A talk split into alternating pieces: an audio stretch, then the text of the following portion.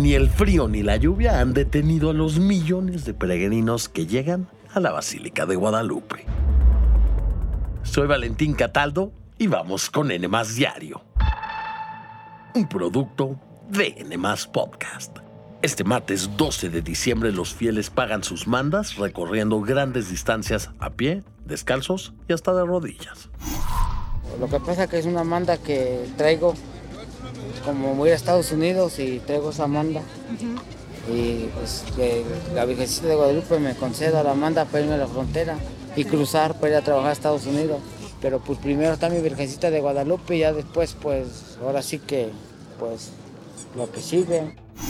Así como él, millones de fieles han llegado en las últimas horas a la basílica para celebrar a la Virgen de Guadalupe, pedirle ayuda o darle las gracias por favores recibidos.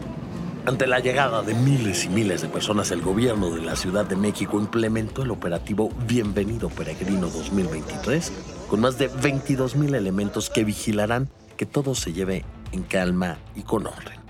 De acuerdo con la UNAM, en México, la Virgen de Guadalupe, también conocida como la patrona de México, es mucho más que una figura religiosa. Es un símbolo poderoso de la identidad nacional y cultural.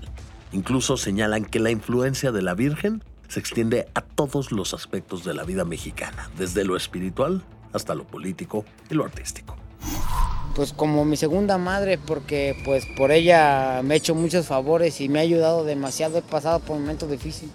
Me han querido matar y pues me he salvado. Ella me ha salvado y pues la verdad pues le doy gracias a ella que pues me permite un año más seguir con ella.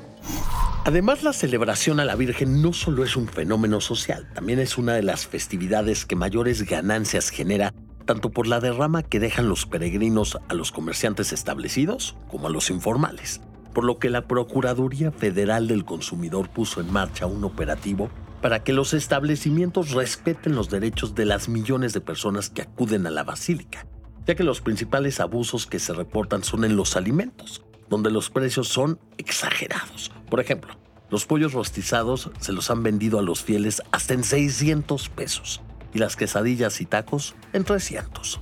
Cada año decenas de artistas asisten a cantarle las mañanitas, además de que se superan los récords de asistencia.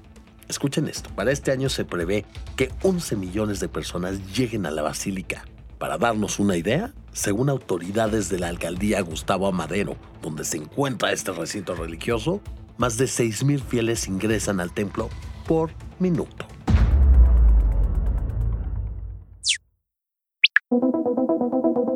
Hablemos ahora sobre lo que ocurre al otro lado del mundo, en Emiratos Árabes Unidos, donde este 12 de diciembre termina la conferencia sobre el cambio climático de las Naciones Unidas, es decir, la COP28. Desde este lunes se presentó un borrador de 21 páginas con las estrategias a implementar para lograr que la temperatura en el mundo no aumente más de 1.5 grados y así evitar una peor crisis climática. Ante lo que algunos piensan que son pocos avances los que se consiguieron en esta cumbre, Antonio Guterres, secretario general de la ONU, mandó un mensaje desde la COP28 pidiendo a los gobiernos a que se comprometan a presentar nuevos planes y acciones para combatir justamente el cambio climático. Los próximos dos años son vitales. En primer lugar, debemos establecer un objetivo de financiación climática global nuevo y significativo, más allá de 2025, que refleje la escala y la urgencia del desafío climático. Y a todo esto, ¿qué más se acordó en la COP28? A pesar de las recomendaciones de expertos de eliminar los combustibles fósiles de forma gradual, algunos líderes se mostraron en contra de ello, principalmente de dejar de usar el petróleo. Y las propuestas iban en el sentido contrario, ya que se pidió triplicar las energías renovables y reconocer a la energía nuclear como una opción tecnológica que ayude a disminuir las emisiones contaminantes. Y el sultán Al-Jaber, presidente de la COP28, dijo que aún queda mucho por hacer en los próximos años. Y díganme una cosa, ¿ustedes creen que las cumbres climáticas serán suficientes para salvar al planeta? Por favor, contesten nuestra encuesta en la sección de comentarios.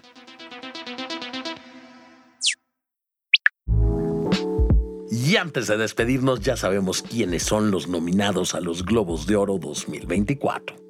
En la ceremonia que se celebrará el 7 de enero en Los Ángeles, California, La Asociación de Prensa Extranjera de Hollywood reconocerá la excelencia en el cine y la televisión e incluirá nuevas ternas como éxito cinematográfico y de taquilla. Ahora escuchen esto. Para participar en esta categoría, la película debe haber recaudado al menos 150 millones de dólares desde su estreno. ¿Y qué creen? Taylor Swift The Eras Tour está nominada a esta categoría. Y eso no es todo. También está Barbie, Guardianes de la Galaxia Volumen 3, John Wick 4, Oppenheimer y hasta Spider-Man a través del Spider-Verse. No queda duda que The Eras y Tay hasta en las premiaciones que reconocen a lo mejor de la actuación, lograron colarse. Esto fue todo por hoy. Espero que tengan un gran martes y no olviden seguirnos, activar la campanita de notificaciones y visitar todas las redes de N. Nos escuchamos en el próximo episodio de N Diario, un producto de N Podcast.